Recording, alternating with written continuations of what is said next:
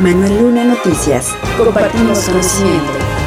Tras concluir la vigésimo sexta sesión del Pleno del Tribunal Electoral del Estado de México, la magistrada presidente Leticia Victoria Tavira reconoció la madurez democrática y compromiso de todos los actores políticos que participaron en el proceso electoral por la gubernatura al aceptar los resultados de la elección y no llegar a la judicialización, donde de manera histórica el tribunal solo recibió tres juicios de inconformidad contra los cómputos distritales. De lo anterior, informó que se anularon nueve casillas correspondientes a 2000 500 votos que significan el 0.4% de la votación total y que no altera el resultado de la elección por lo que corresponderá al Instituto Electoral del Estado de México dar continuidad al proceso. Nosotros tenemos que notificarle nuestra sentencia al Instituto Electoral del Estado de México para que, como lo dijimos en, en la sesión, la sentencia sustituye en estos tres casos las actas distritales que se elaboraron aquel entonces. Entonces, con estas sentencias más las 42 actas distritales que que obran ya en el Consejo General del Instituto Electoral, ellos ya podrían estar en condiciones de llevar a cabo el cómputo estatal de la elección. Hay un plazo en el sentido de que el 16 de agosto es el plazo que tiene el Consejo General para llevar a cabo el cómputo estatal.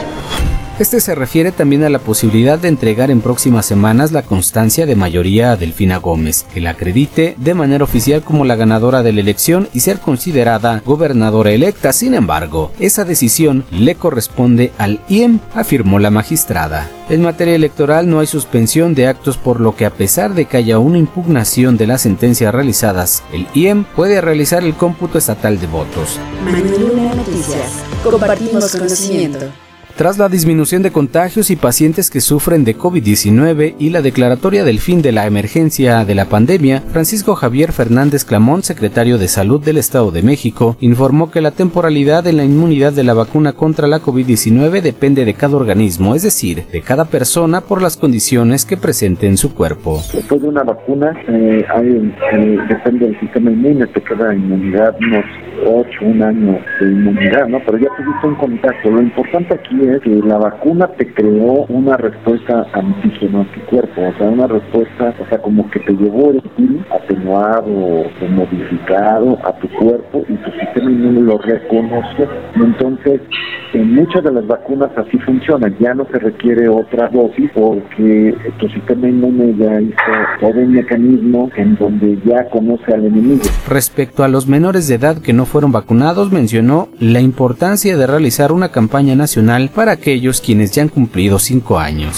Vacunamos a niños de 5 a 17 años, que fueron más de 3 millones. Aquí el tema sería los niños que tenían 4 años en su momento, 3 años, 2 años. Esa es la población que mejor aquí va teniendo porque ya están llegando al, al número 5, ¿no? Tendrá que dar un programa nacional de vacunación. Además de estos pequeños, también deben vacunarse las personas que no lo han hecho, principalmente quienes por decisión propia decidieron no vacunarse durante la campaña nacional o quienes tengan alguna enfermedad crónica. Lunanoticias.com Compartimos conocimiento. La diputada Luz María Hernández presentó nuevamente iniciativa para que se reincorpore el artículo 227 bis y crear la fracción decimosexta del artículo 335 del Código Penal del Estado de México referente a la difusión indebida de imágenes relacionadas con cadáveres de personas por menoscabar la dignidad póstuma de quien fue en vida o la de sus familiares. El artículo 227 bis del Código Penal del Estado de México había sido aprobado por el Congreso mexiquense y publicado el 16 de agosto de 2021. Sin embargo, el Pleno de la Suprema Corte de Justicia de la Nación lo declaró inválido tras la acción de inconstitucionalidad promovida por la Comisión Nacional de Derechos Humanos en marzo de este año, por errores detectados en su redacción, ya que si bien tiene la intención de proteger a las víctimas, no respeta la taxatividad y el derecho penal mínimo, es decir, que las normas deben de ser lo suficientemente claras y precisas para que las comprendan sus destinatarios y se evite la arbitrariedad por parte de la autoridad. Por ello, en la nueva iniciativa la diputada observa la oportunidad de usar los criterios vertidos por los ministros de la Suprema Corte de Justicia de la Nación para perfeccionar y presentarla nuevamente. Así, de acuerdo con la iniciativa, se reincorpora el artículo 227 bis para establecer que, al que sin tratarse de programas preventivos se difunde o se intercambian imágenes relacionadas con cadáveres de personas, se impondrán de 2 a 6 años de prisión. Por otra parte, crea la fracción decimosexta del del artículo 335 del Código Penal para establecer que se le impondrá de 3 a 7 años de prisión y multa de 700 a 1300 veces el valor diario de la UMA en el momento de cometerse el delito a los servidores públicos que por su trabajo tengan acceso a la información de un hecho delictivo y que indebidamente difundan o compartan imágenes, audios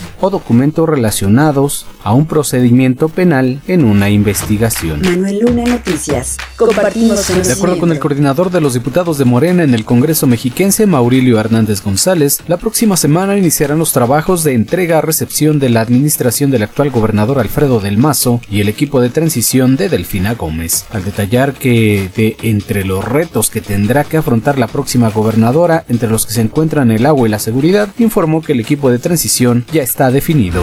En el proceso entrega-recepción se tendrá que informar cuál es la situación que prevalece, los niveles del caudal de las diversas presas, incluso los mantos friáticos, que también se puede calcular para la alimentación de los pozos. Es preocupante, es lo que más preocupa en este momento, aparte de el de la inseguridad, pero la próxima semana se inicia ya el proceso de entrega-recepción y será de los temas que primeramente seguramente ya el equipo de la maestra Delfina tendrá que estar buscando atender. Sin embargo, a pesar de que es un reto que se debería atender por la próxima administración con la gente indicada y adecuada, es un tema que todavía es responsabilidad del actual gobierno quien hasta el mes de septiembre debe garantizar el abasto de agua para la población. Detalló que ya se tiene definido el equipo de transición, pero que este se dará a conocer formalmente a partir de la próxima semana cuando se inicien las primeras pláticas y se establezcan las primeras mesas de trabajo. Lo que sí aseguró es que en este equipo no se encuentra ningún diputado morenista de la Cámara local. Más bien la invitación que yo le hice al grupo parlamentario es de que permaneciéramos en nuestro lugar. Como lo he dicho públicamente y eh, a ellos, estamos en el mejor lugar los diputados por el papel que nos toca desempeñar en esta etapa de transición para efecto de iniciar pues, con una nueva cara. Finalmente dijo que esa nueva cara tiene que ver con la austeridad, el combate a la corrupción y el replanteamiento de la estructura administrativa que dijo es urgente hacer. Ya tienes conocimiento. Compártelo.